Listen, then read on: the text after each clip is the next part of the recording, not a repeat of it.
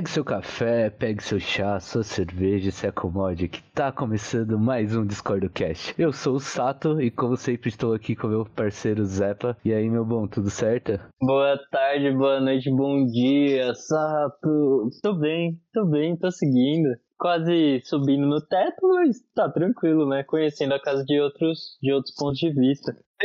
Nossa, quem não está subindo pelas paredes durante essa quarentena, não é mesmo? Caso você não esteja quebrando ela para fazer coisas. Exatamente, eu, eu, eu decidi permanecer sendo trouxa, né? Como, como muita gente tá falando aí, e fiquei em casa, mas é isso. Pelo menos eu não tô me sentindo tão mal. Somos dois. Por estar fazendo o correto. Pois é, né? Ai, ficar nessa aí, tipo, por mais que você esteja sendo bem complicado e em muitos momentos tentador quebrar a quarentena. É, persistir aí é, é o melhor que a gente pode fazer mesmo. E Bom, hoje a gente vai falar sobre uma coisa que todo mundo vivencia e que muitas vezes a gente conversa sobre, mas não de forma tão aprofundada e etc que são nossos relacionamentos interpessoais. Sejam, obviamente, aqui a gente vai dar um foquinho nos relacionamentos amorosos, mas a gente vai tentar abordar vários tipos de relacionamento durante o programa. E para essa conversa a gente convidou uma pessoa maravilhosa que ela chega no lugar, já ilumina tudo, fica tudo mais bonito, que é o Messias Souza. Messias, tudo bom com você? E aí, Sato, tudo bem? Por aqui tudo massa e por aí com vocês? Tudo certo também. É... Messias, e daí, tradicionalmente aqui no, no Discord do Cast, quem é você pedindo um café? É, eu sou o Messias Souza, sou estudante de artes visuais, também sou terapeuta holístico, é, gosto muito da natureza, eu acho que o chá é um reflexo assim desse meu, meu lado que eu tento trazer mais para fora, que é a tranquilidade. Eu acho que na quarentena eu tenho recorrido muito isso. Eu acho que é uma ferramenta muito forte para se usar com, com, com a arte. É, o que está dentro é, é a tranquilidade. São duas coisas que funcionam super bem. Bom, Zepa, você, você quer puxar o tema e a conversa que você que escreveu? Não, aqui? puxa você, Sato. Você começou, mano. Nossa, mano, não faz isso comigo, tio. Ah, mano, amor é difícil, né? Amor é, é difícil falar de amor, mano. Não, não é, é difícil fácil, falar de relacionamento. Não, é complicado, complicado demais, assim, né? Como, como, conversa, como começar uma conversa sobre relacionamento. É, essa é uma coisa interessante, acho que, da gente começar aqui. Como a gente começa a falar sobre relacionamento é, fora do âmbito de, tipo, de de desabafar alguma coisa que tá acontecendo com a gente ou de é, só compartilhar alguma coisa que, que aconteceu no nosso relacionamento, etc. Eu acho que nunca não existe um jeito certo assim para falar de amor, para começar amor, para começar discursos. Eu acho que é tudo na incerteza. Eu acho que a gente vai vai vai entrando um pouco no jogo com o recorrer do tempo, né? Não existe, acho que não existe uma forma, um jeito certo de falar de amor e começar amor assim.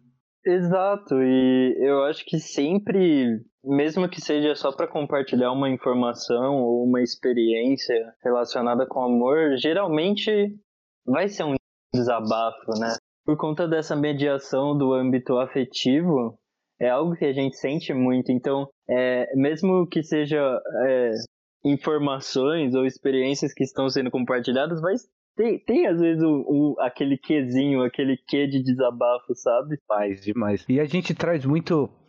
Principalmente quando a gente vai falando sobre essas coisas e tal, a gente traz muito nossos referenciais, né? Então a gente acaba muito é, analisando e pensando os relacionamentos que a gente teve, os relacionamentos que a gente encarou, a maneira como a gente lidou com eles. Tem uma dificuldade tremenda de lidar com essa parte da minha vida, sabe? porque eu tenho uma dificuldade tremenda de falar sobre como eu tô me sentindo. É, às vezes eu. E, é, essa coisa da, da demonstração de afeto e tudo mais. E a gente vive uma era digital tão grande onde a demonstração de afeto parece ser um, um bando de textão com, com as felizes do casal e e essas demonstrações que entre aspas parecem grandiosas e eu particularmente não faço muito parte desse desse grupo de de demonstrar tanto essas coisas assim. É, eu acho que, que existe uma coisa também que parece que as redes sociais elas estão tentando vender um modelo de felicidade, de casal, né? Acho que não. Você olha aquilo dali, você fica rolando seu feed e só vê coisa bonita, e só vê textão, declaração de amor, né? Parece que aquelas pessoas, elas. É uma vida perfeita, né? A síndrome do, do Walt Disney, né? O Feliz para Sempre, que na verdade a gente sabe que não é assim, né? Por trás sempre tem ali é, seus tropeços, então acho que a gente não, não tem que comprar muito essa ideia do, do casal perfeito, porque acho que ela é utópica, não existe, né? Pelo menos eu penso. Eu também, eu acho que né, as redes sociais elas não ajudam muito, né? Tipo, no final das contas, é, ela, ela vai estar tá apresentando o modelo mais eu não queria dizer aceitável, mas tá nessa ideia, assim, é, a utilização de filtros, não sei, tipo, to, toda, toda essa maquinaria para você fazer uma publicação e, e, também a forma como você se expressa dentro das redes sociais e, e o que elas também te devolvem, que é esse excesso de felicidade, esse excesso de é tudo lindo, é tudo maravilhoso, é, Parece, parece o País das Maravilhas, né? Como, como o Messias bem falou, né? Tipo, essa ideia de Walt Disney. Tipo, toda a Disney é tudo brilhante, é tudo encantador. e e é tudo muito, né? É muito intenso é, tudo. É, excessivo, tem que ser excessivo, senão, senão parece que não vale a pena, sabe? Não vale a pena ser publicado. E, e para mim parece uma grande doença, assim, tipo, entra, entra eu acho que do lado doentio do que é uma paixão, assim, mas, mas de uma forma expressiva, sabe? Tipo, é muito louco. E acaba deturpando muito essa, é, é essa noção de relacionamento que a gente tem, né? É, acaba sendo tipo, ah, tem que estar bem o tempo todo, não pode haver brigas, não pode não sei o que, é, pode só isso que tá aparecendo no feed, só pode sair é, essa coisa idealizada que a gente tá postando, sabe? Tipo, não, não pode ter as desavenças, não pode ter problema. Sendo que na nossa vida toda, e todo mundo passa por isso, tipo, existem vários problemas aí no meio disso tudo relacionamentos, não importa se eles são é, de um casal, não importa se eles são entre amigos, não importa se eles são entre um grupo de pessoas, existe sempre conflito aí no meio disso tudo, né? Não, sem dúvida, os conflitos, eles, eles até fazem parte, né? Eu acho que os conflitos, os, tro, os tropeços, os erros que a gente comete no relacionamento, na vida, eles também acho que, de alguma forma, eles, eles fazem parte, né? Mas a gente quer higienizar, né, os nossos, os nossos relacionamentos, porque a gente as redes sociais, né, o tempo que a gente vive esse, esse mundo pós-moderno, acho que estão tentando vender modelos né, de, de família, modelos de, de, relacionamento, e aí as redes sociais acho que está fazendo esse papel da vez, né? Que vende o amor como se fosse um produto, que você olha aquelas duas pessoas, parece que você vai encontrar alguém e você vai ser aquilo, mas o amor ele é um processo, né? Você não encontra alguém e ela vai ser o amor da sua vida, né? Ela vai ser perfeita. Acho que existe toda uma, uma construção, e eu acho que a gente vai idealizando coisas que elas não são tão assim tão fáceis e surgem do nada. Leva a gente a, a refletir assim que, pelo menos é, eu acredito que todo mundo aqui da mesa, de certa forma, concorda com isso, de que num relacionamento afetivo não é só o sentimento pelo sentimento não vai resolver as coisas, sabe? É, tem várias, vários fatores no meio disso tudo que que não é só, tipo, você sentir, você amar alguém ou você estar apaixonado por alguém que vai fazer esse relacionamento dar certo, sabe? Por mais que isso possa ser mútuo, tem vários outros fatores que, que influenciam essa relação. E que acaba, às vezes, não dando certo, mesmo o sentimento sendo muito grande. E isso é muito curioso, né? Eu acho que o Messias colocou muito bem na fala dele que a rede social agora é o veículo da vez, né? É, é o veículo do momento que está é, sendo o reprodutor, né? E a representação de todos é, os objetos do nosso dia a dia, né? Não, não só objetos no sentido de que são coisas materiais, mas também sentimentos, ideologias e etc, né? E por incrível que pareça, essa semana eu tava vendo alguns vídeos sobre, sobre relacionamento, etc, para tentar estudar alguma coisa. Também tentei procurar alguns livros. E no meio disso tudo, eu acabei entrando em contato, já, já conhecia, né? A, a Rita Von Hunt, ela tem uma frase muito boa que. Uma frase extremamente marxista, mas ela, ela tá certa, assim, tipo, eu, eu gosto muito dessa frase porque, assim como ela, também o sou. Mas isso não vem ao caso da ideologia. A frase frase basicamente é: a gente atualmente se preocupa muito com o produto e esquece o processo. E eu acho que é muito isso, assim, a, a forma como a gente lidar com o amor e a forma como a gente expressa ele, ela, ela, ela visa muito isso, assim, como um produto vendível, uma ideia de felicidade, uma ideia de que tudo é perfeito, enquanto que o processo ele tem altos e baixos, como todo processo. Nenhum processo ele significa progresso em si. Ele não é uma linha em direção reta com um objetivo claro. O processo ele vai para frente, vai para trás, vai para todos os lados possíveis, para falar a verdade. Ele, não tem um objetivo claro, mas a questão é que ele está ocorrendo e é isso que importa, né? Essa vivência e, e também essa equalização de sentimentos, né, que acho que rola muito num relacionamento, que é, é, é você tentar aprender a estar com. Então, não mais só é, ter que lidar consigo mesmo, mas ter que lidar com as suas questões e também com as questões do outro, porque você quer estar com aquela pessoa, porque você quer compartilhar momentos com aquela pessoa. Mas isso também exige um certo equilíbrio, um respeito, e aí a gente pode colocar diversas palavras para é, tentar delimitar os marcadores dessa equalização. É, eu acho que para pensar um pouco no que o Pedro falou, né, de, de, de processos, acho que até para a gente pensar também nos processos que eles são plurais, né, diversos, os processos de construções, de, de relacionamento, de amor, é, eles não são únicos, né, então acho que, que a gente tem um modelo é, pré-estabelecido durante muito tempo, né, de construir afetividade, construir amor, que às vezes é um, são processos tóxicos e que eu acho que a gente precisa um pouco superar esses modelos, né, já ultrapassados. Eu acho que reinventar outros modelos, outros, outros processos de construir relacionamento, de é, solidificar é, afetos entre duas pessoas. Né? Eu acho que é, a gente precisa repensar um pouco como que a gente constrói relacionamento hoje, né, e, nesse contexto que a gente está vivendo também de, de pandemia, acho que também é uma outra discussão que eu tive com alguns amigos, né, como reinventar e como criar afetos em contexto de pandemia.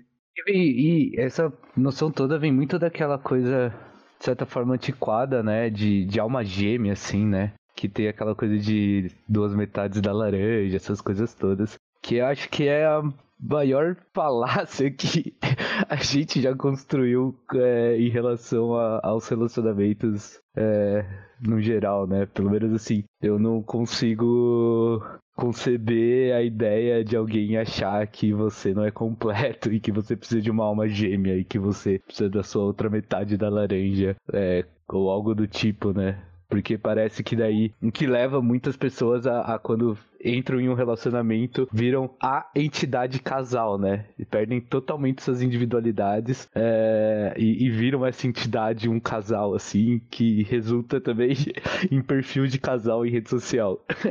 e, e eu acho que o, o, Sato acabou de resumir muito bem o, aonde está a, toxi, a toxicidade. A toxicidade? Acho que eu falei certo, não sei. Mas o veneno, onde está o veneno dos relacionamentos, né? Porque, querendo ou não, quando a gente acaba formando essa, é, esse perfil de casal, né? E, e também esse processo de relacionamentos também está muito atrelado a uma visão heterossexual e etc., como, como a gente bem observa na nossa sociedade e a gente a gente e monogâmica. E monogâmica, exato, exato.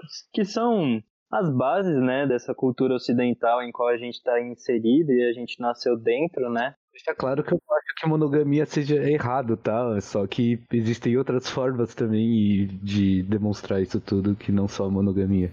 Exatamente. No, no, no, episódio da NBA, a gente viu o caso de um jogador que ele tem um relacionamento poligâmico.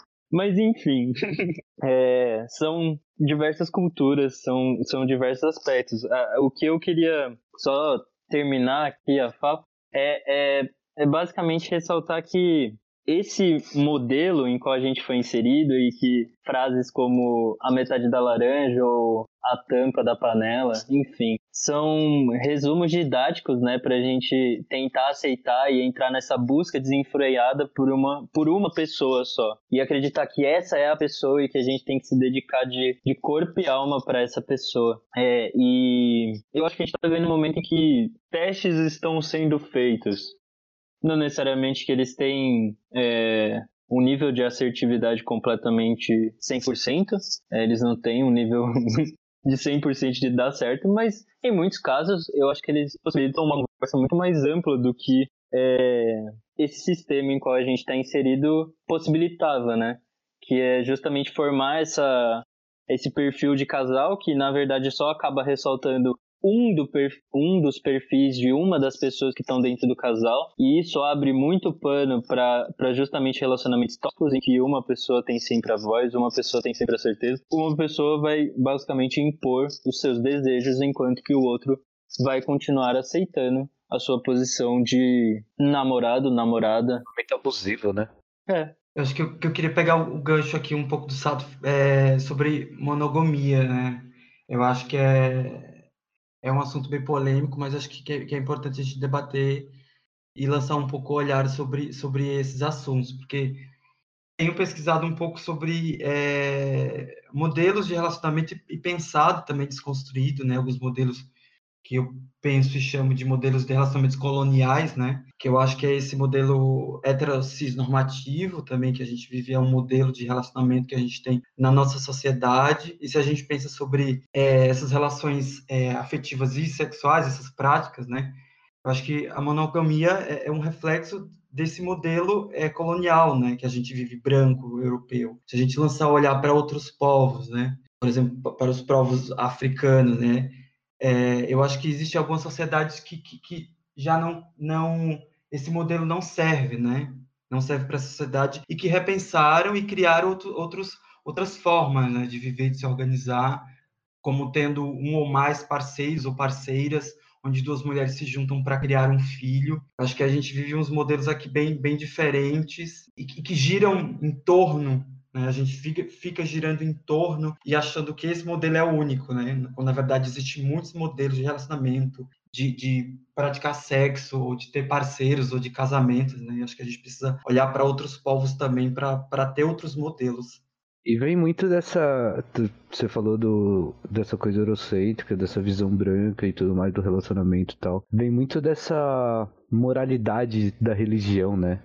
Das religiões, não atacando só uma aqui, mas atacando várias. É, que ah, você precisa estar com uma única pessoa e estar com essa única pessoa o resto da sua vida. Que acaba fazendo vários casais e várias pessoas tendo relacionamentos abusivos, relacionamentos é, infelizes e passando boa parte da sua vida infeliz dentro daquele relacionamento, né? Sendo que a gente, a gente é humano, sabe? E a gente não vai parar de sentir atração por outras pessoas. E não é o fato de você sentir atração por outras pessoas que quer dizer que você não é feliz naquele relacionamento. É, você pode ser feliz naquele relacionamento e ter atração por outras pessoas. A gente vai acabar, né? Trocando às vezes olhar no ônibus com alguém e ficar puta, que pessoa e que sabe ter essa, esse crush de transporte público. Eu acho que a gente pensar um, também sobre essas questões de posse nesses modelos que a gente vive. É, tem sérios, sérias críticas ao modelo colonial de relacionamento. Eu acho que, que existe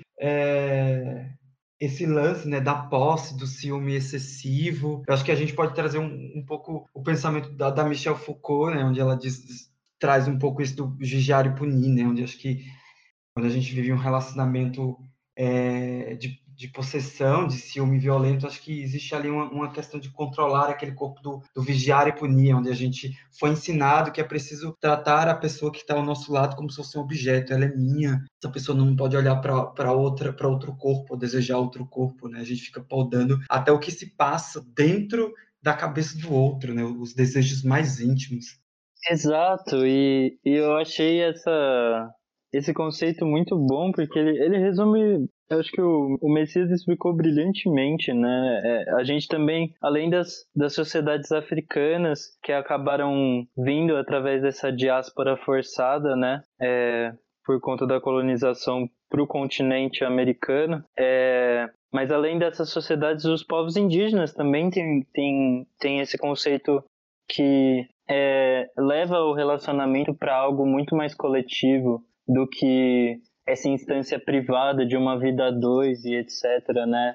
E também essa, essa questão de cuidar de uma criança, né? Não, não sendo só um, um enfoque apenas em pai e mãe que, que acabaram gerando aquela vida, mas de uma comunidade também, de, de todas as pessoas participantes é, daquele coletivo como importantes para a formação de um novo ser humano, tanto na ideia de moral como na instância ética, né? E, e aí eu acho que ética ela, ela, ela tem uma aplicação tão grande nesse sentido que às vezes se torna a própria moral. Então a moral ela já é algo atrelado com uma noção coletiva de estar em coletivo, estar com. E, e, eu gosto muito dessa ideia do estar com, porque é, muitas vezes ele, ele, ele é entendido como eu preciso entender tudo que essa pessoa pensa. É, desde das coisas mais banais até os desejos mais ardilosos. Tipo, o que é impossível, na minha opinião, e não sei se vocês concordam, vocês podem comentar. E também é, entra nessa instância de controle, de poder, de, de biopoder, né? De, de controlar a pessoa por conta das suas questões é, mais biológicas possíveis. E, e, o desejo faz parte disso. É, é, é exatamente pura psicanálise, querendo ou não. No próprio no própria maneira como a gente já chama, né, é, essas relações, né, e, e, a gente se é, a gente se direciona e, e apresenta é, nossos companheiros e tudo mais, assim, tipo, é minha namorada, é meu namorado, é minha esposa, é meu. É, tem muito essa. Já na maneira como a gente é, apresenta essas pessoas para as outras, já, já tem essa sensação de, de posse que o Messias colocou, né? É, os discursos de posse, né? Eles estão muito presentes e enraizados na gente. De uma forma que a gente às vezes acaba soltando e, e nem sabe, né? O meu ou minha, né? Acho que ninguém é de ninguém, né? A gente estar né, com alguém. Eu acho que quando a gente diz que, que alguém é seu, você objetifica aquele corpo, né? Ao ponto de quem é, captura aquela subjetividade, né? Captura, eu acho que o, o, direito do outro de ir e vir e escolher onde ele quer. Né? Então, acho que a gente precisa tomar cuidado, inclusive até nos modos de falar, tá? O colonialismo ele também está nas falas, né? Eu acho que eu estava batendo um, um, um, papo com, com o Sato Antes a gente falava que, que era muito difícil combater é, o, o, machismo, combater o racismo, a LGBTfobia, porque ela vem muito velada, né? Vem, vem de formas que a gente não sabe como, é, porque ela, ela é velada. E também, é, às vezes, entra numa desculpa, enquanto que respeitar uma pessoa e independente tipo, se é um casal ou não nessa situação, é, é algo que diz dos direitos humanos, né? Não é algo simplesmente privado. Mas muitas vezes nessa instância de amor, ela acaba virando um assunto extremamente pessoal, em que as pessoas se sentem extremamente é, feridas quando você quer, digamos, meter a colher, entre muitas aspas, né? Mas é uma, é uma, uma expressão muito comum e que muitas vezes abre brecha para a violência desse colonialismo, essa violência desse controle, essa violência por tentar manter a pessoa é, dentro é, das balizas de quem comanda aquele relacionamento né? De quem é, cria esse perfil do casal, de quem quer impor. É, eu acho que outra coisa é interessante que eu também tinha, tinha pensado, igual o Pedro, dando uma pesquisada para ver sobre algumas coisas que iam me surgir, né, para a gente debater hoje aqui. E aí eu me deparei com algumas coisas, e o pensamento de, de Bauman, né, que a gente, algum tempo atrás, há dois, três anos, foi um, um boom aqui, e a gente discutia muito sobre relações líquidas, né, e que acho que também vale a pena a gente trazer um pouco essa ideia do Bauman, né, da, da, inconsistência das coisas, né, que as coisas elas elas não conseguem se sustentar e a gente está vivendo é reflexo do nosso do nosso tempo. Da, eu acho que para esse contexto, relacionamentos líquidos é, é, um pensamento que, que a gente pode explorar muito e, e conseguir entender muitas questões, né? De fato, é uma expressão que ajuda bastante. Apesar de eu ter um certo ranço do Balmo, mas com todo respeito, porque ele é um puta pensador. É... O, o, que me, o que não me desce é só a parte do líquido mesmo, porque eu acho que todo o volume de algum objeto líquido querendo ou não, ele acaba encontrando algum caminho, mesmo que haja alguma barreira. Mas apesar dele não ser sólido, ele, ele vai ter um fluxo das coisas e, e esse fluxo é extremamente próprio, o que dá essa ideia de esquizofrenia, assim, porque a gente não tem como controlar mais as coisas, assim, é, é extremamente alheio, é extremamente é, individual, né? Eu, eu acho que essa ideia da individualização exacerbada dos dias de hoje, ela ela, ela traz um pouco isso, assim, cada um vai estar tá tentando defender um pouco o seu, porque vai defender isso por um argumento muito geral, assim, que todo mundo acha que tem noção da importância desse argumento, mas usa para quase tudo, né? Que tipo, eu tenho as minhas próprias experiências, eu tenho a minha própria vivência, é, e você deve respeitá-la. Pensando na frase em si, com certeza, mas às vezes a gente acaba usando isso para tudo. E eu acho que esse é o grande problema dos dias de hoje, assim, tipo, não, não é não é só que eu tenho a minha individualidade e por isso eu tenho razão sobre tudo que eu tô fazendo e ninguém pode comentar o oposto do que eu tô fazendo se eu acho que essa opinião não me convém. Mas, tipo, se a pessoa abre a vida dela, o relacionamento dela, a vida amorosa dela, os pensamentos dela, ela tem que estar tá num processo de aceitar a opinião dos outros. Não faz sentido ela abrir e esperar que todo mundo concorde com ela. Mas da mesma forma, uma pessoa chegar do nada e falar, ô, oh, aquilo lá que você tava fazendo é mó escroto, tá ligado? Se o que a pessoa tá fazendo não é de fato escroto, aí, bem, escroto tá sendo a pessoa que tá comendo. Isso que você falou vem muito do que a gente tenta fazer aqui, né? De, de ter essa, essas relações dialéticas e tudo mais de conversa e de debate e estar aberto, né? Quando você vai falar algo ou desabafar algo com alguém ou comentar alguma coisa é, e, e, daí você escuta aquilo que você não quer, você já se arma e já se defende de maneiras extremamente, de certa forma, algumas vezes até violentas no, no falar assim, porque não é aquilo que você quer ouvir, né? Eu acho que a gente é, vai se armando muito da, da autodefesa, né? Eu acho que a autodefesa ela, é, ela é importante, né? Mas eu acho que chega um momento que a autodefesa ela se torna tão narcísica ao ponto de que você não assume para o outro que você é errado, que o seu modelo, que o seu ser, né, que, que o modo como você toma suas decisões, o modo como você conduz um relacionamento ou algo nesse sentido, né? É, e quando você erra, quando alguém te aponta ou quando alguém diz que, que houve algo ali de incoerente, né? A gente tenta se fechar, digo, porque já fui muito assim, já fui muito resistente. Meu relacionamento, meu marido me apontava muitas coisas e eu já estava na defensiva a todo momento dizendo que não, que o problema era dele, que eu não estava errado. E aí, com o tempo, né, com essas construções, acho que eu fui entendendo que o, que o amor é, é, é, é estar junto com outra pessoa, é um, é um eterno processo de aceitar e impor os limites, né? Eu acho que esse aceitar é também dizer, tá, eu errei, e como que eu posso consertar, né? Mas a gente vive em um foi ensinado, né, que você não, não pode dizer para o outro que você tá, tá é, errado, estava errado, porque isso dá a entender um, uma possível pseudo fraqueza. E ninguém quer ser fraco no modelo de sociedade que a gente vive.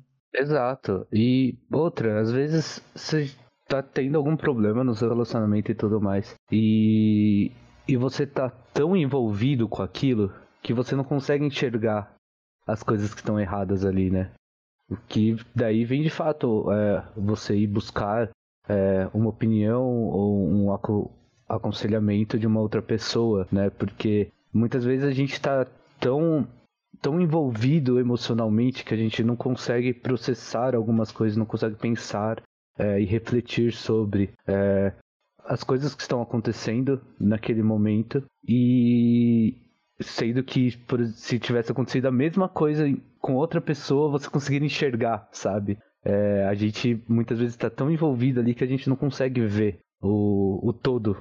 Exato, e eu acho que uma dessas questões que faz a gente às vezes não, não perceber o, um olhar distante do relacionamento por causa desse envolvimento excessivo é muito também da forma como ele é feito, né? Que, que essa ideia de conversar constantemente e também compartilhar suas experiências e, e viver com a pessoa, né? É, partilhar essas experiências para que também a pessoa saiba do que está acontecendo contigo Aí vai de pessoa para pessoa, né? Cada um vai, vai compartilhar o que quiser, algumas pessoas mais, outras menos, do que tá vivendo, do que tá passando.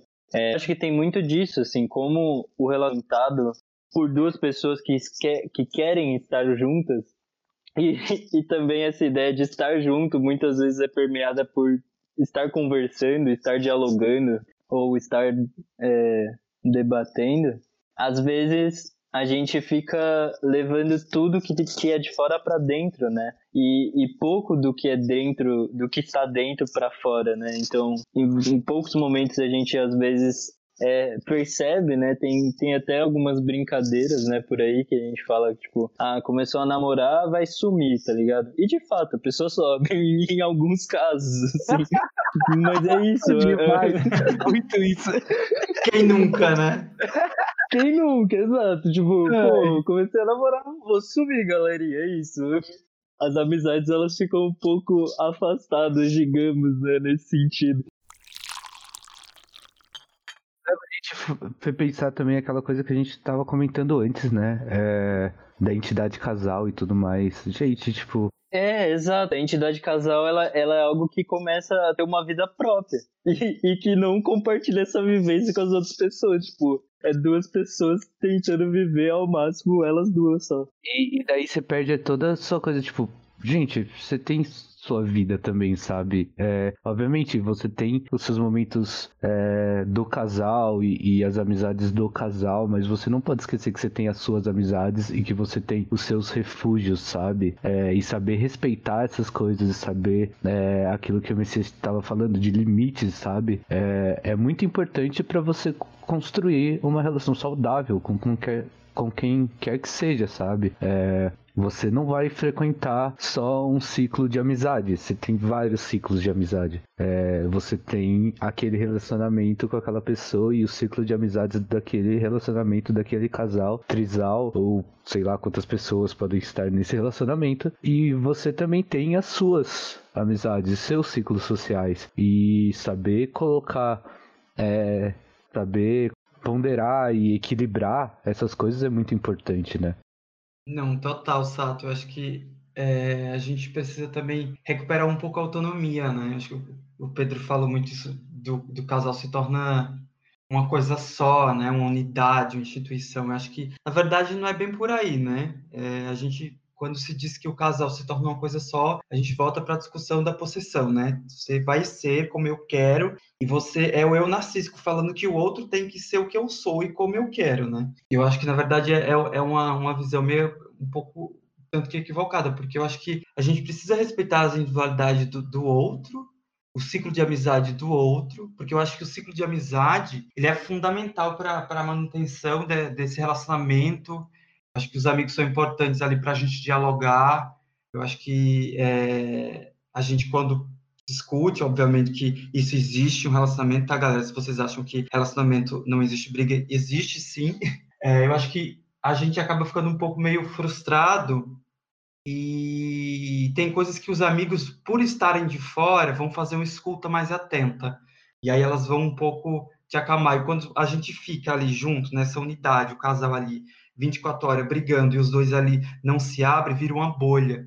Eu acho que acaba tendo um pouco uma saturação e os diálogos eles vão ficando um pouco meio confusos. Então, acho que o ciclo de amizade, essa rotatividade, fazerem coisas diferentes, é, cada um ter o seu ciclo de amizade uma vez por semana para sair para conversar. Gente, esse, esse é o segredo. É, é assim que eu consigo manter acho que um relacionamento sadio, né? É, cultivando os meus amigos, eu acho que a minha individualidade, às vezes sair um, um, dia eu só com os meus amigos pro boteco, falar um pouco de besteira, sei lá, e olhar para uma pessoa e falar, meu, que pessoa bonita, né? Eu acho que a gente acaba confundindo um pouco desejo. É... Quando a gente casa, a gente não tem desejo e não acha outras pessoas bonitas, né? A gente estava falando sobre isso, eu, eu e meu marido, né? Que como era importante a gente dar a liberdade do outro fantasiar e sentir desejo por outras pessoas, porque senão a gente entra na, na, na obsessão, no vigiar e punir, né? Na microfísica do poder, onde até o, seu pensamento, os seus desejos, eles também me pertencem além do seu corpo. E desejos acontecem, sabe? É, não é você ter um desejo que vai fazer você é, trair o acordo de relacionamento que você tem com outra pessoa, sabe? E isso é uma outra coisa que a gente é, acho que poderia abordar aqui, que é esse conceito de traição, né? Que a gente discute muito, vê muito, ah, tal pessoa me traiu e não sei o que, nunca mais confiei nela e tudo mais, coisas do tipo. Quando, tipo, vocês definiram o que é traição para vocês? Assim, sabe? Tipo, é, vocês entraram em um acordo sobre isso? Vocês conversaram sobre isso? É, a, a, gente acaba entrando muitas vezes em relacionamentos e a gente não, não conversa sobre essas coisas, né? A gente deixa essas coisas meio subentendidas por esse padrão de relacionamento que a gente tem na sociedade. E a gente não, não para para as coisas, né? Sobre os desejos que o outro pode sentir, que a gente pode sentir. É, certas vezes até um, um impulso que a gente tem em alguns momentos e tal. O, o próprio, muitas vezes já ouvi, tipo, de o, próprio ato de em algum momento a pessoa ter flertado com uma outra pessoa, simplesmente por esse momento, e assim, nada além de uma conversa aconteceu, sabe? Mas rolou a conversa, e pra pessoa em questão aqui que eu tô relatando, já foi motivo de, de se sentir traído, assim. Eu acho que, que até esse rolê dos julgamentos do que, que é traição ou não, acho que é uma coisa muito íntima do casal, né? Acho que é uma construção ali que os dois vão, ao percorrer do tempo, é, construindo juntos, né? Às vezes existem casais que compram modelos éticos de comportamento de um modelo cis heteronormativo, onde a traição é você olhar para uma pessoa na rua. No meu modelo né, de, de vida, de relacionamento, traição para mim não é isso. Traição é uma coisa da qual eu não sabia que a gente não teve de alguma forma um diálogo, um acordo, né? Acho que quando a, e traição para mim, né, é, vale lembrar que isso né, não é uma coisa que serve para todo mundo, é uma construção que eu tive, obviamente, com meu marido nas discussões. Eu acho que quando a gente é, ultrapassa esse, esse, limite, né, existe um limite, essa fronteira, do não diálogo, que quando você faz algo que tem a ver com seu casamento, mas que você não consultou o outro. Né? Então, acho que até para a gente discutir muito isso é um, é um pouco delicado, porque acho que cada, cada, cada casal vai construindo ali um, os, seus julgamentos, né? A sua, a sua ética do que, que é traição ou não, ou coisas nesse sentido. E acho que o Sato ele resumiu muito bem, né? Às vezes quando a gente acaba entrando numa conversa sobre relacionamentos, o que acaba surgindo de relato são muitas vezes essas experiências, né? É, possessivas e, e, extremamente complicadas, assim, que não respeitam a individualidade do outro e, e, e, parece muitas vezes que a pessoa tá, tá naquele meio de amizades uh, falando em voz baixa, assim, para que as paredes não tenham ouvidos e não escutem e, e comentem com, com, com, com a pessoa com a qual ela está se relacionando sobre o que ela está falando. Mas entendo entendo que isso é, é muito é muito problemático, mas é algo que é constante e isso é preocupante também. É muito preocupante. É, a gente chega então a uma certa forma conclusão aqui é, que a conversa é necessária em todos os aspectos das suas relações, né? Conversar muito, é, estipular os limites que o Messia falou, é, estipular os. De certa forma, apesar de ser um, uma nomenclatura bem burocrática, mas os. Os, os parâmetros desse contrato, né? Quando de, de relacionamento, quando você assume um relacionamento. É, eu acho que, que, que, dialogar ainda é a melhor saída, a melhor resposta para a gente entender tudo na vida e, sobretudo, o amor, né? Eu acho que o diálogo entre essas duas pessoas ela, ela é essencial e eu acho que, que é uma prática que ela precisa ser exercida eh, diariamente. Eu acho que a gente sempre tem que estar perguntando para o outro o que é que ele está sentindo, o que é que está tá passando, mas respeitando os limites. Se o outro está disposto naquele momento de se abrir e dialogar com você ou não, mas acho que a gente não perder é, essas oportunidades de fazer com que o outro se abra para a gente, né? E ele, e ele nos coloque e nos dê pistas, né? Que acho que é, através do diálogo que a gente vai tendo essas pistas de como a gente é, tomar decisões, como a gente se organizar e como a gente fazer com que é, essa, essa construção, né, o relacionamento, ele perdure e, e, ele, ele se mantenha, né? Acho que o diálogo é uma,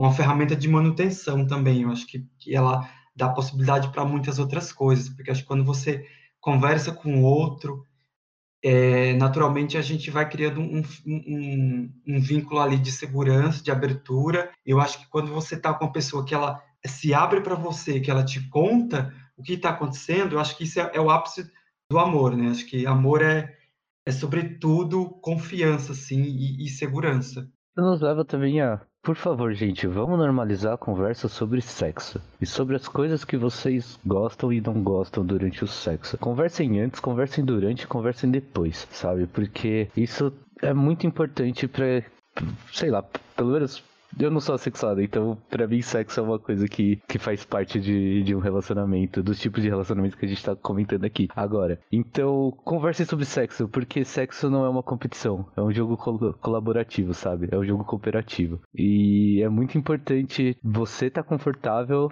e a outra pessoa também, e vocês dois aproveitarem, ou vocês dois, três, quatro, cinco, quantas pessoas forem nessa relação, é, estarem aproveitando aquilo tanto quanto o outro, assim, sabe? É, por favor. De forma saudável, né? Sim, sim. Muito. Saudável no, no sentido de permitir que o outro explore desejos afetivos, sexuais. Acho que outra coisa também que a gente precisa descolonizar os nossos modelos de, de prática sexual, né? Eu acho que é, a gente precisa explorar mais o nosso corpo, a gente precisa se reinventar, esse modelo de papai e mamãe, de que necessariamente precisa ter penetração para existir sexo, isso é, é, tudo invenção. Eu acho que sexo é, é outras coisas. Sexo é também pode ser aquilo que não existe ainda, né? Talvez você possa inventar uma, nova prática. Então, se aventure. Exato, é um espaço que ele pode ser criado e, e ele está em aberto ainda, né? A gente, a gente tem muitas essas práticas como algo bem delimitado e, e já elaborado por todas as pessoas que viveram, por todas as gerações anteriores à nossa, né? Mas a gente também tem esse poder de mudança, né? E é, e é importante que a gente entenda isso. É, às vezes dormir abraçado é muito mais interessante do que uma penetração. Depende de cada caso, né? E eu acho que. É mais íntimo. Sim, também, exato. Tipo, e eu acho que tudo que pode delimitar isso às vezes é, é, justamente o diálogo, né? Então, o diálogo ser essa ponte de compreensão e de se fazer claro para que esse estar com seja o mais proveitoso possível, é a única forma que eu também encontro, assim. É, não, mas isso que o Zé falou é muito interessante, porque, assim, é, tanto o Zé quanto o Messias, né? Não precisa ter penetração pra ser sexo. Não precisa, você não precisa transar com uma pessoa pra, pra ter uma intimidade tremenda, sabe? É, nossa, eu, eu tive uma experiência com uma pessoa em específico que da gente ter dormido junto na mesma cama ali, tipo, meio que só conversando e etc. Aquilo foi tão mais íntimo do que várias relações sexuais que eu tive na minha vida, sabe? Naquele momento de estar ali deitado com a pessoa, só conversando, tipo, meio no aconchego ali e tal, foi tão mais íntimo do que ter transado e dormido com alguém. Que, nossa, eu tenho essa memória muito vívida ainda na minha mente, assim, sabe? E foi um momento muito muito bonito, assim, que eu, que eu tive experiência. Porque afinal de contas a gente dorme sozinho desde criança. Então dormir com alguém, para mim, é uma coisa muito mais íntima do que eu transar com alguém. Não é à toa que geralmente a gente procurava os pais para dormir junto, né? Aí a gente já chama Freud para explicar isso aqui, gente, porque eu não dou conta, não. Exatamente. Mas é, traumas, traumas, né? Eu acho, eu acho que às vezes a gente pode até se valer de outro mito, assim, não, não necessariamente de Freud, mas essa instância narcísica que o, que o amor ele ele acaba entrando em contato e, e, também sendo representado muito por isso, o que eu acho e que eu acho que vocês concordam também é uma representação errada de um relacionamento amoroso, né? Essa instância narcísica extremamente exacerbada porque ela não é uma convivência individual, solitária, ela é uma convivência com outra pessoa, mas é esse esse aspecto meio edipiano, sabe? De que tá relacionado com Édipo, pros ouvintes aí que não pegaram a referência. É Édipo Rei, mas que às vezes a gente, a gente não se sente bem em, em tendo que respeitar certas leis, assim. E aí, às vezes, a gente acaba colocando muito a nossa experiência narcísica, o que a gente quer, na frente de tudo e acabando fazendo várias bostas e cometendo até crimes, como a gente vê em vários casos por aí, né? Não é à toa que é sempre bom ressaltar, os casos de feminicídio durante a pandemia eles aumentaram. Eles aumentaram 200%. Não é pouco, é 200%. Pedro, acho que você tocou num assunto super importante que a gente poderia fazer aqui, só uma gravação sobre isso, né? Sobre é, os números de, de, feminicídio, né? De violência nessa pandemia e como que é o amor para essas mulheres, como que é um amor para uma mulher preta, né? Se para a gente amar é difícil, imagine para outros corpos, para outras corpas que estão em, situa em, situações de vulnerabilidade, né? Então a gente é, é, entra num, numa discussão aí que é, que é um, um, assunto bem delicado, né? Mas eu acho que é uma coisa a se pensar, quem está aí em casa, pensar sobre como outros corpos são atravessados, né, por essa forma de amor e que a gente de alguma forma ainda é privilegiado, né, podendo amar alguém, podendo sair com alguém, podendo postar foto com alguém. Eu acho que tem gente, se a gente lança esse olhar para a comunidade LGBT, é um pouco mais difícil, né? E se a gente vai pensar né, numa questão de violência também, jogando esse olhar para esses corpos né, de mulheres também é difícil, né? Mas porque também vem muito daquela coisa dos. A gente se relaciona de acordo com os referenciais que a gente tem, né? Então, imagina o referencial de relacionamento e de amar que uma pessoa violenta tem, sabe? É, quais foram os referenciais de, de relação que essa pessoa teve durante a vida, dentro de casa, fora de casa, nas suas proximidades, né? É, a gente, obviamente que não é passar a mão na cabeça de ninguém, muito pelo contrário, é culpá-las e puni-las de acordo com o que a gente tem de, de leis e etc. em relação a isso.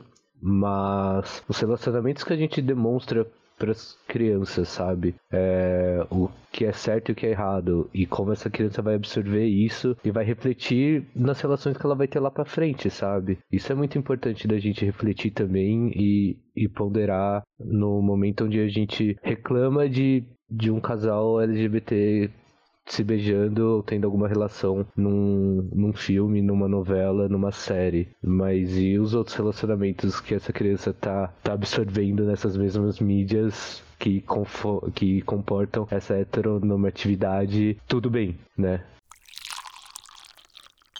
E, e, como, e como você disse agora, e a gente também estava discutindo isso um pouco no começo do programa, né? É, eu acho que todos esse, esses veículos né, de informação que a gente acaba entrando em contato, que todas as pessoas acabam tendo contato, principalmente as crianças, né? É, seja a TV, seja o celular, que hoje é sim uma ferramenta que, que, que de fato está construindo muito a cabeça é, para essas crianças, né? O que, o que é um relacionamento. A gente pode até ver vídeos fofos do TikTok, né? Com, com caras fazendo caras e bocas e, e, e passando uma mensagem muito fofa, ou, ou mulheres também. Mas a grande questão é que, é, além delas estarem muito dentro desse sistema, né? A gente, a gente pode até lembrar do caso do Mário Júnior, que eu acho que não é um cara que tá fazendo nada de errado, ele tá colocando o, o. tá publicando o que ele quer, então a rede é dele, ele faz o que ele quer, o canal, o perfil é dele, ele faz o que ele quiser com aquilo. Mas a questão que eu gostaria de pensar é, tipo, poxa, como que o Mario ele pensa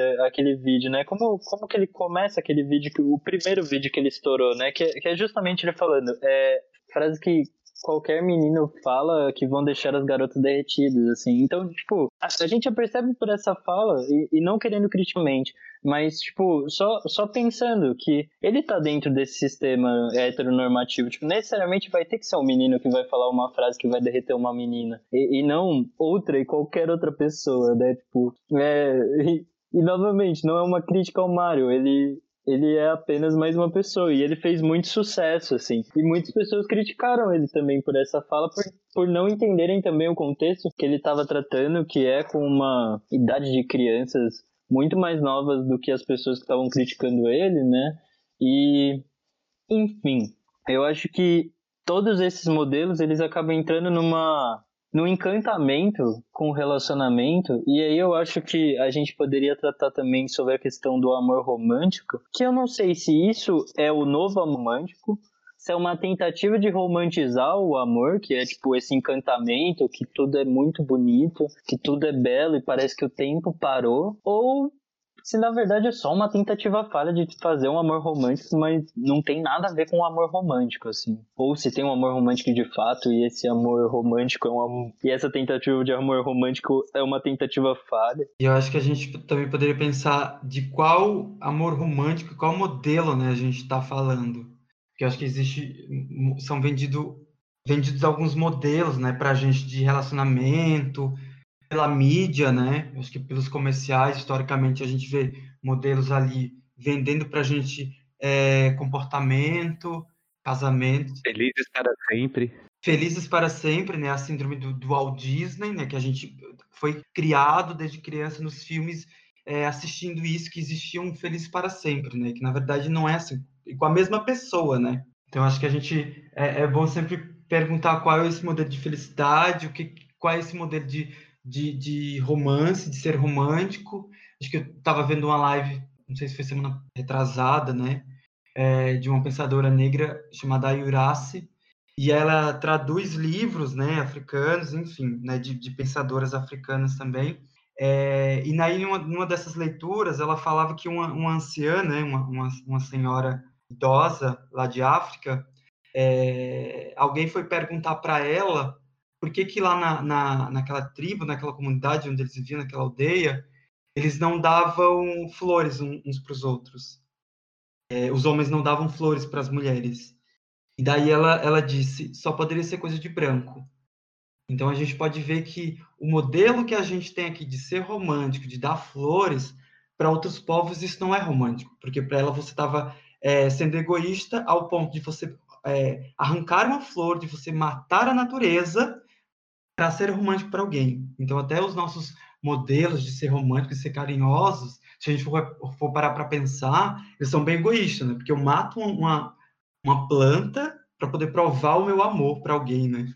E a gente acaba vivendo um pouco essas coisas de preciso provar, é, provar os meus sentimentos não só para a pessoa, para ou para pessoa, para as pessoas com quem estou, mas para todo mundo da nossa volta, né? Que faz a gente, é, o que faz uh, normalmente as pessoas postarem esses enormes textões de como ele é apaixonado, apaixonada, é, postar inúmeras fotos, é, fazer esses atos grandiosos, porque a gente está sempre é, numa e, e, eu sinto às vezes isso numa necessidade de provar e, e e afirmar que eu sinto algo por alguém, assim, sabe? É quase como uma obrigatoriedade fazer esses atos.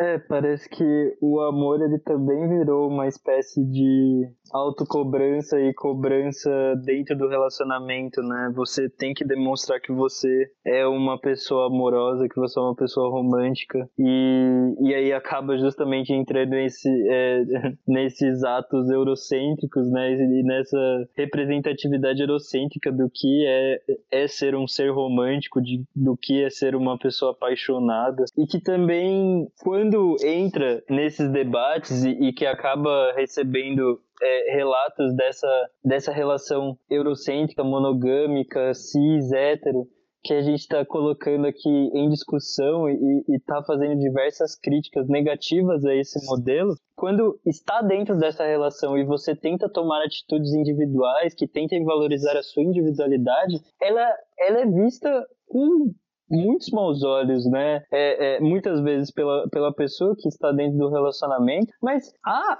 julgamentos até por fora, assim, às vezes é, na questão de familiares, né? Mas também de amigos que estão olhando de fora a situação. E, e, e o que eu queria falar é basicamente essa cobrança que rola, assim. Se você tenta valorizar a sua individualidade, você é cobrado para voltar, porque isso é, é visto como uma falha do sistema.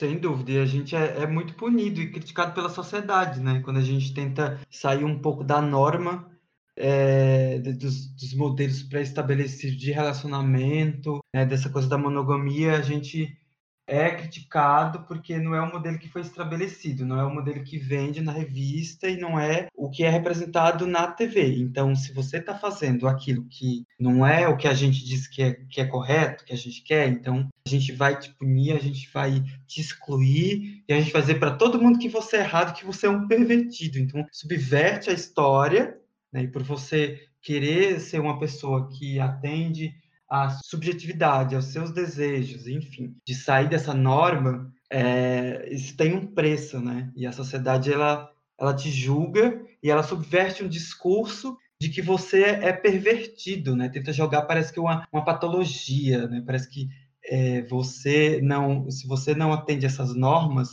você tem uma, uma doença, né? Então existe uma subversão de, de valores quando a gente tenta ser a gente.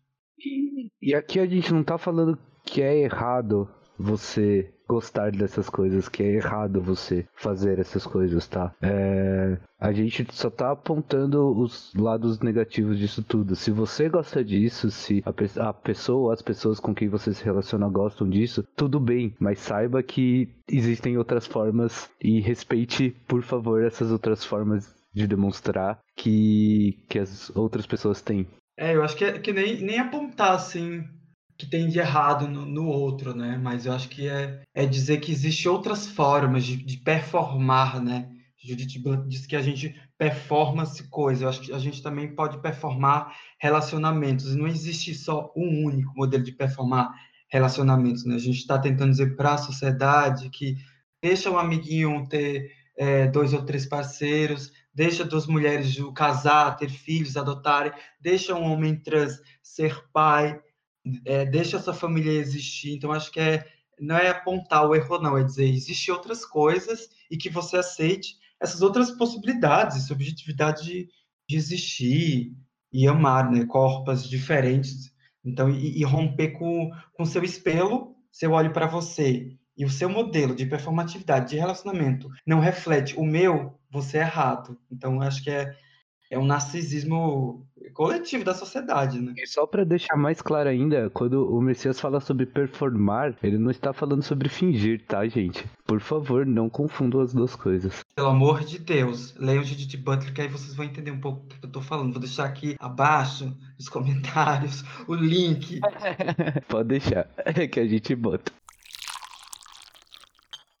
Essa ideia do performar é muito interessante, né? Porque apesar da gente muitas vezes entender tudo como um papel, como ficção, como fora da realidade, a grande questão é que quando a gente olha uma pessoa performando, ela tá trazendo realidade, ela tá trazendo vida, mesmo que seja um papel, mas aquele papel é algo vivo, aquele papel ele quer representar muito mais do que só uma imagem, só do que uma ficção. Afinal de contas, essa ficção ela não seria possível, ela não seria aceita se não tivesse relação nenhuma com o que a gente vê na realidade, né? E eu acho, eu acho essa ideia da Judith Butler muito foda. Mas o que eu, o que eu acabei encontrando nesse estudo, e eu acho que essa ideia de performar, ela, ela entra um pouco com o que eu acabei encontrando, é que o amor, e por mais que a gente sempre defina esse, ele com essa palavra, ele, ele não tem uma forma só, né? Ele, ele, ele é múltiplo, ele é variável, assim como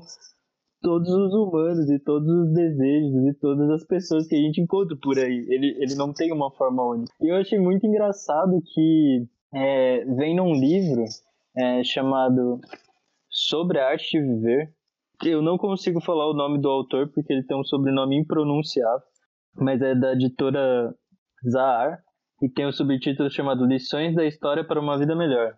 Enfim, parece bem coaching, né? Mas é, a questão é que no, na introdução desse livro ele fala de relacionamentos enriquecedores e sobre a questão do amor. E ele comenta sobre seis variedades de amor que os gregos tinham é, como prática da sua vida social. Acho que não vale a pena explicar todas as formas de amor, mas a gente pode citar, né, que é eros, filia, ludus, pragma, ágape e Filáutia. Essas são basicamente as três variedades de amor. Então, se nem mesmo no pensamento clássico e justamente o pensamento que vai ser base para o pensamento eurocêntrico, o amor era definido por uma forma, imagina em todas as outras culturas que acabaram sendo a formação da nossa cultura brasileira. E não puxando para uma questão nacional, mas tipo, se a gente for pensar no mundo inteiro, o amor ele é entendido de várias formas e ele é diverso mesmo assim. Não é, é, não é absurdo a gente ter que ficar batendo na mesma tecla de que não vai ter só uma forma de se amar e nem só uma forma da gente aceitar o amor. Então fica, fica o pensamento aí para os eurocêntricos de plantão. Como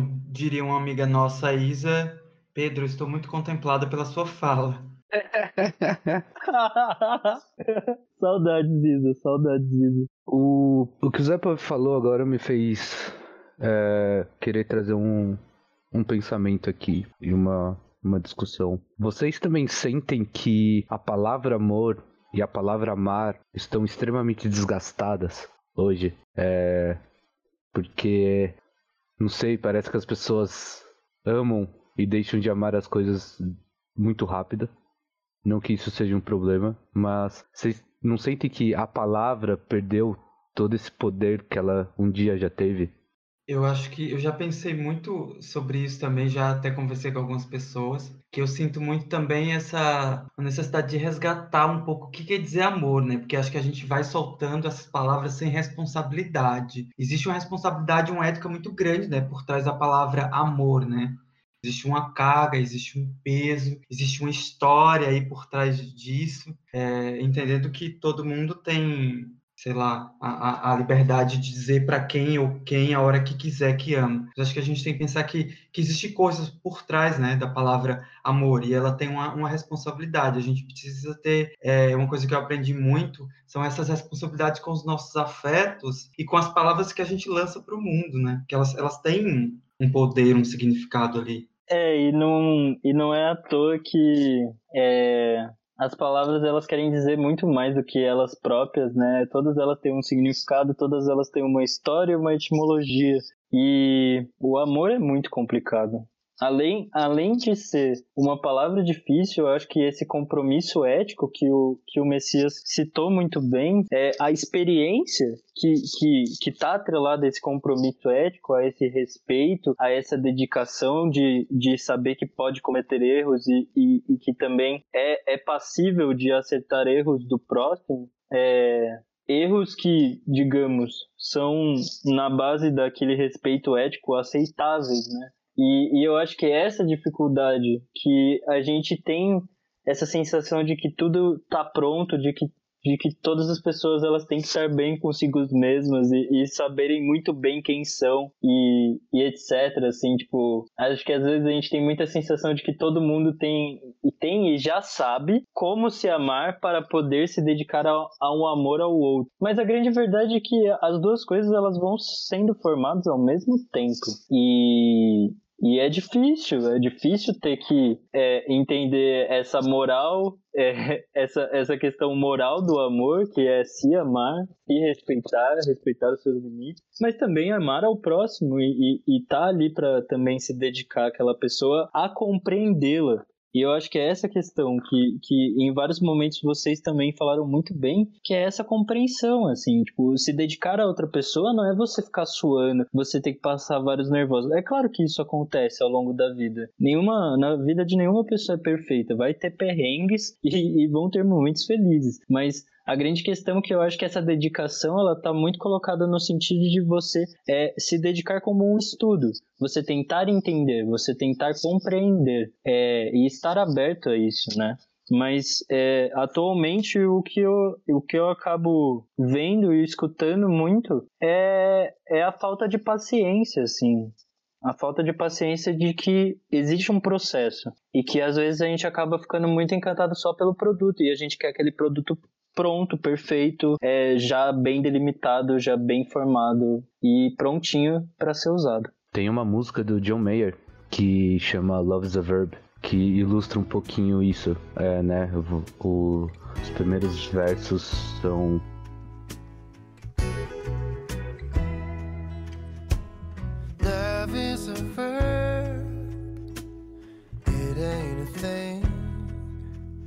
not something you hold. It's not something you scream. É, traduzindo aqui rapidinho, é, amor é um verbo, não é uma coisa, não é algo que você possui, não é algo que você grita, né? É, que, que eu acho que, de certa forma, ilustra um pouco isso que a gente tá, tá tentando passar para vocês aqui. Enfim. Mas, Sato, já que você fez uma citação tão bonita, eu, por questão do acaso, eu acabei lendo um livro ontem e eu, eu literalmente devorei o livro, porque ele era curtinho, tinha 100, 140 páginas, e é um romance que eu gosto muito do autor. É um romance chamado Segredos. O autor é o Domenico Star, Starnone, um italiano. E o livro, ele começa justamente com essa frase que eu gostaria muito de ler para vocês. E quando eu li ontem, eu pensei, caraca, acho que dá para ler no episódio. Basicamente diz: o amor, dizer o quê? Fala-se tanto dele, mas não acho que eu tenha usado a palavra com frequência. Aliás, minha impressão é que nunca recorri a ela. Apesar de ter amado, claro que amei. Amei até perder a cabeça e os sentimentos. De fato, o amor tal como conhecia é uma lava de vida bruta que queima a vida fina, uma erupção que anula a compreensão e a piedade, a razão e as razões, a geografia e a história, a saúde e a doença, a riqueza e a pobreza, a exceção e a regra. Resta apenas uma agonia que torce e distorce, uma obsessão sem remédio. Onde onde ela está, onde não está, o que está pensando, fazendo, o que disse, qual era o verdadeiro sentido daquela frase, o que não está me dizendo e se passou bem como eu também passei, e se continua bem agora que eu estou longe, ou se minha ausência debilita como a dela faz comigo, me aniquilando, tirando de mim toda a energia que eu sou sem ela, um relógio parado na esquina de uma rua, movimentar a distância, zerá-la, apagar quilômetros, metros, centímetros, milímetros, e me fundir, me confundir, deixar de ser eu. Aliás, já começo achar que nunca fui senão nela, no prazer dela, e isso me deixa orgulhoso, me deixa alegre e me deprime, me entristece e de novo me reacende, me eletriza como eu gosto dela sim. Eu só quero o bem dela, sempre não importa o que aconteça, mesmo que ela se esquive, mesmo que eu ame outros, mesmo que me humilhe, mesmo que me esvazie de tudo, até da capacidade de gostar dela. Enfim, o personagem que está relatando, está fazendo esse primeiro relato do livro é uma figura masculina, é uma figura hétero, mas eu achei um relato que resume um pouco às vezes dessa excessividade que tem, que eu acho que ele retrata muito bem nos seus livros, que não é necessário isso leva só a, a desfechos absurdos e, e a relações bizarras e, e muito, é, tipo, tristes, né? a grande questão é que você começa a ficar triste pelos personagens e não fica só triste por eles, é, é porque você sabe que isso tem um quê de realidade muito forte, assim, que você já viu pessoas nesse estado, pessoas que, que, que já se conformaram é, com a traição, com o não respeito, com o não amar, e, e, que você sabe que isso está cada vez mais presente na sociedade que com a rede de informações que a gente tem hoje, a gente acaba sabendo de muitas coisas, de muitos casos é, violentos e que a gente fica pasmado, assim, tipo, como, como que essa pessoa podia dizer que amava essa outra pessoa e etc. Mas eu acho que toda essa pulsão, essa eletricidade, essa lava, esse calor também existe quando se há um respeito.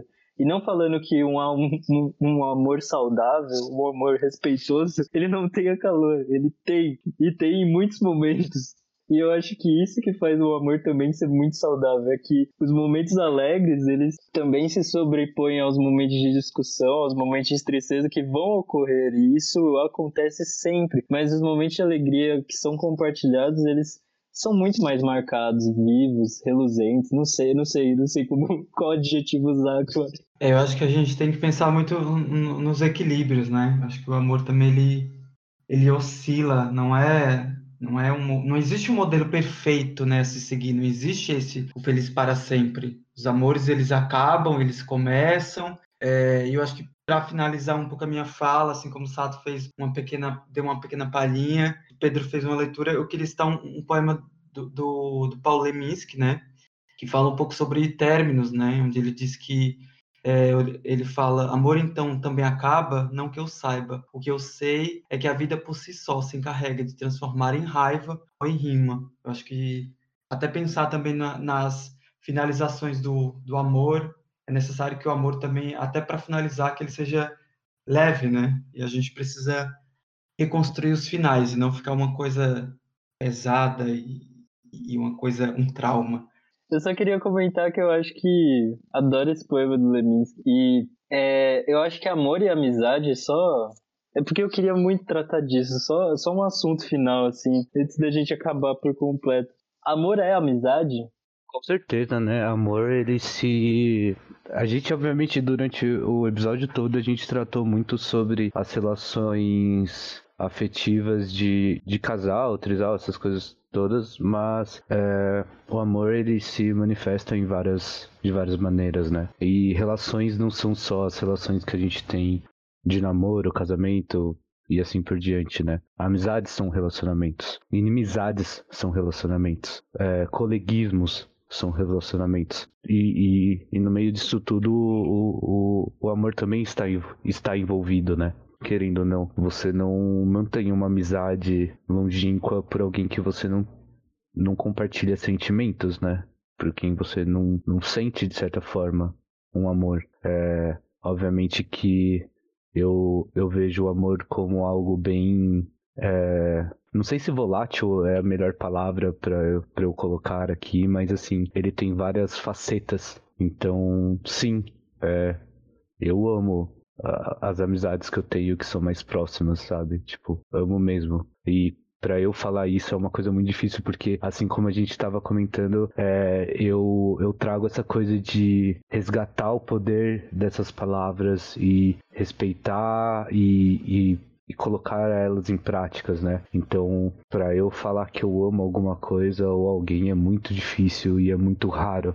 Então, eu acredito que sim, é, eu acho que a amizade é um, um, dos tentáculos, né, dessa grande coisa, dessa coisa grandiosa que é o amor, né? Acho que tem muitas vias. É, amor é um atravessamento de muitas coisas, né? Como o Sato falou, é, é de briga, é de amor, é de beijo, é, sabe? É, só não é de violência, gente, não cabe violência, mas muitas outras coisas. E, e a amizade é uma dessas coisas que, que sustenta, que dá, que dá chama, né? Que dá gás, assim pro amor, e você acordar e olhar para aquela pessoa e de querer contar para ela algo engraçado e para além também, querer contar para ela um segredo. Eu acho que quando a gente consegue é, ter esse equilíbrio de olhar para a pessoa do seu lado e não, não ver como só um parceiro, uma pessoa que você tem uma relação sexual, mas alguém que você pode é, ultrapassar limites e barreiras, né, ao ponto de também ela ser uma amiga sua, eu acho que você está no caminho certo. Eu não teria muito que complementar. Eu achei a frase de vocês lindíssimas e concordo 100% com elas. Hoje o final é com vocês. Eu vou ficar em silêncio. Bom, e com essa conversa toda, a gente vai indo pro encerramento de mais um episódio do Discord Cash. Uma conversa que no dia de hoje que a gente tá gravando foi, foi muito oportuna, por alguns acontecimentos na minha vida particular e tal, e, e tô muito contemplado por essa conversa que a gente teve. De verdade. É, bom, antes da gente passar para o nosso momento de auto merchan, passar aqui para o momento de indicações, eu vou começar indicando para vocês assistirem é, duas animações. É, eu normalmente veio com, com essas referências, mas são duas animações japonesas. Um é um longa-metragem, outro é uma série. É, Your Name é um, é um filme maravilhoso que derramei muitas lágrimas assistindo, porque eu choro fácil em animes. é, é muito. É, é uma história de amor e tudo mais que transcende o, o tempo, o espaço-tempo e, e, é muito. Eu, é um filme que eu gostei muito de assistir. E também passar aqui o, uma série animada que chama Your Lie in April, que mostra um, um amor. É, é, é uma animação que tem. Que envolve música clássica e tudo mais. E é de chorar horrores também. Desculpa fazer vocês chorarem assistindo essas coisas. Mas mas é muito legal também mostra um pouco esse, esse afeto e, e, essa relação amorosa sem necessariamente ter um envolvimento sexual nisso tudo, sabe? É, é muito bonita a maneira como, como isso é passado nessa animação. É, eu também gostaria de indicar aqui um filme que fala muito sobre amor, é, que está no Netflix, que chama Secreto Proibido. É o um filme que conta a história, um documentário, na verdade, contando a história de duas idosas lésbicas, que depois de 60 e poucos anos, 65 anos e meio, né, como uma delas, a Terry, uma das personagens costuma dizer, estão juntos, mas que só depois, é, já no, no, na fase adulta, ali na velhice, elas saem do armário, elas casam, elas assumem esse amor. Então, acho que para falar de amor e para ter como referência esse documentário é, fala muito bem sobre amor que, que, que perdura e que se reinventa e é muito bonito. Não quero dar spoiler. É, eu queria indicar mais uma vez um livro do Byung-Chul Han, que é um, um autor que eu admiro bastante. E ele tem um livro em especial que me ajudou e eu reli já algumas vezes ele em, em vários momentos da minha vida, que chama A Agonia, A Agonia de Eros. Basicamente, o, o, o livro ele vai tentar dar um tratamento para como a gente está se relacionando no século XXI. É bem curtinho, tem um pouco mais de 100 páginas, assim, bem próximo de 100 páginas.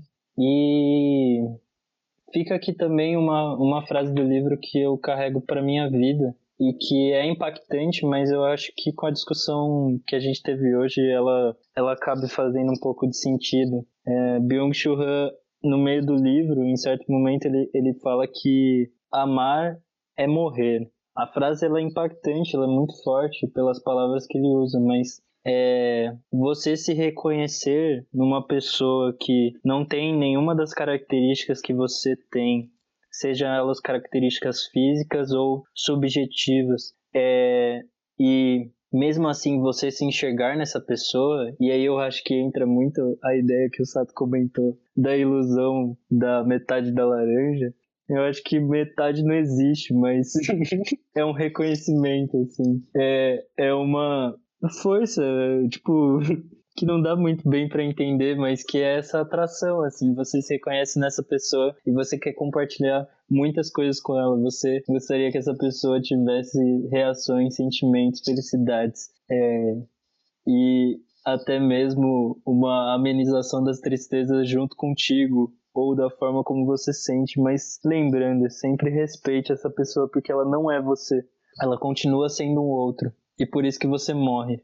Porque você não tá vendo você, você não tá amando você, você tá amando outra pessoa. Mas que você se vê dentro dela. Se me permitir, eu quero trazer outra indicação aqui, porque o Messias falou do, do Netflix e tal. E eu acabei lembrando de uma série é, da Netflix também que chama You, Me, Her, que é uma série sobre um trisal e sobre é, esse é uma série estadunidense, é uma série cheia de gente branca, mas é uma série muito interessante para mostrar um, uma, um outro tipo de relacionamento, sem ser esse relacionamento só de duas pessoas. E é, é, muito interessante ver todos os percalços de preconceitos deles mesmos e dessa desconstrução que vai acontecendo neles e ao seu entorno em relação a, a, a um relacionamento tão comum. Oi, pessoal, tudo bem? Aqui é o Ivan, o editor. Eu queria deixar aqui também uma recomendação de um vídeo sobre relacionamentos interpessoais. O nome do canal é Jaden Animations, se escreve J-A-I-D-E-N Animations, que daí é animações em inglês. E o nome do vídeo é Relacionamentos ou Relationships. Se você não entende inglês, tem uma legendinha muito bem feita lá pelo canal. É, o vídeo é muito bom e fala bastante sobre relacionamentos entre amigos e entre você e outras pessoas. E agora chegamos ao momento de auto -mexer. Antes disso, Messias, muito obrigado por ter vindo, muito obrigado por ter. Muito, muito, aqui. muito, muito obrigado, Messias. Que isso, que isso, que papo, mano, que conversa, foi a mais. Pra quem não sabe, o Messias é uma pessoa muito incrível, assim, é... eu tive uma sorte muito grande de ter conhecido ele na faculdade. Foi uma das coisas boas que a FMU trouxe para mim, que são as pessoas que eu, com quem eu tive contato lá. E muito obrigado por ter participado aqui. De verdade, fica aqui aberto agora o momento de auto-merchan. Seremos eternamente gratos. Seremos eternamente gratos. Eu que agradeço a vocês, acho que pelo convite, pelo espaço e pela troca. Muito importante a gente ter pessoas que queiram sair um pouco da bolha e, e, discutir novas relações, novos afetos, ouvir outras narrativas, né? outros corpos dissidentes e, e, e dar espaço para outras vozes falarem do seu amor. Né? Acho que o Memerchan aqui que eu queria dizer para o meu marido que eu amo junto, desconstruindo é, essas formas de amar e construindo outras. Meu merchan é que a gente possa ter mais isso e que o mundo possa se abrir para o novo, para as possibilidades e as narrativas dissidentes. É isso, gente. Gratidão é, por todos que ouviram até aqui e só love. Divulga suas redes, Messias. Trabalho lindo que você faz. Tá, mas é arroba Souza Messias, lá eu divulgo algumas artes, algumas coisas que eu pesquiso, algumas coisas que eu, que eu tenho lido, é, algumas referências também, as discussões, as desconstruções. Eu jogo tudo lá no, no Instagram, então me segue, vamos junto, decolonizar o pensamento, o corpo e as afetividades. Maravilhoso! Ai, como te adoro, menino. Nossa senhora, que, que felicidade você estar aqui. Bom, a gente aqui do Discord do Cast, acho que vocês já sabem, mas para enfatizar, Sato Stories em todas as redes sociais, principalmente no Instagram e no Twitter. É, ainda estou fazendo algumas lives, mudei o dia que eu faço as streams na Twitch, fazendo algumas artes e conversando com vocês sobre alguns processos artísticos é, que, eu, que eu tenho e algumas referências minhas. É, fazendo stream de quarta e sexta, normalmente por volta das 10 horas da noite. E como de costume, minhas redes sociais, é, no caso o Instagram e o Twitter, Pedro Zepa. É, tô meio sumido porque eu tenho tentado me concentrar na faculdade, né? Porque apesar do EAD, a gente esquece um pouco que ainda tem esse compromisso. Mas tem. Enfim, estamos aí, galerinha. Quiser tirar alguma dúvida sobre o Discord Cast, é só perguntar pra gente. É... E é isso.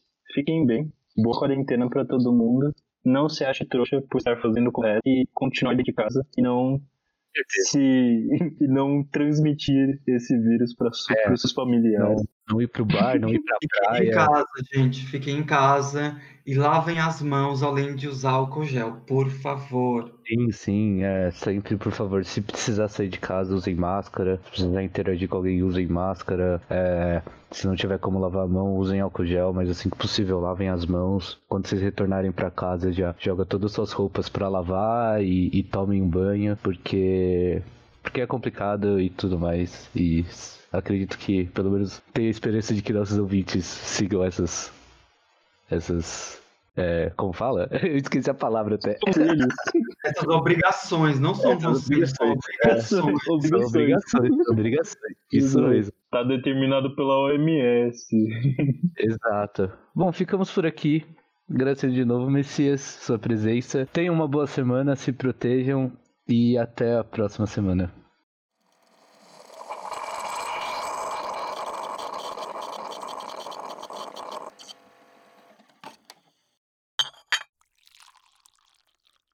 Esse podcast é produzido e apresentado pelo Bruno Sato e pelo Pedro Zepa, e editado pelo Ivan Sato. Muito obrigado por ouvir e até o próximo.